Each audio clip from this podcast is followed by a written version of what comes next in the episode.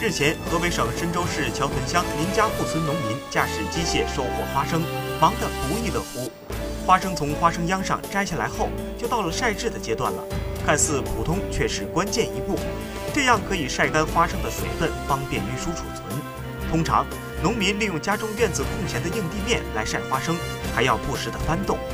晾晒干爽后，便可以装袋子了。据了解，近年来，河北省深州市桥屯乡坚持把发展特色种植产业作为推动乡村振兴的重要抓手，引导农民群众建立家庭农场，成立专业合作社，大力发展花生规模化、标准化种植，走出一条特色种植增收路。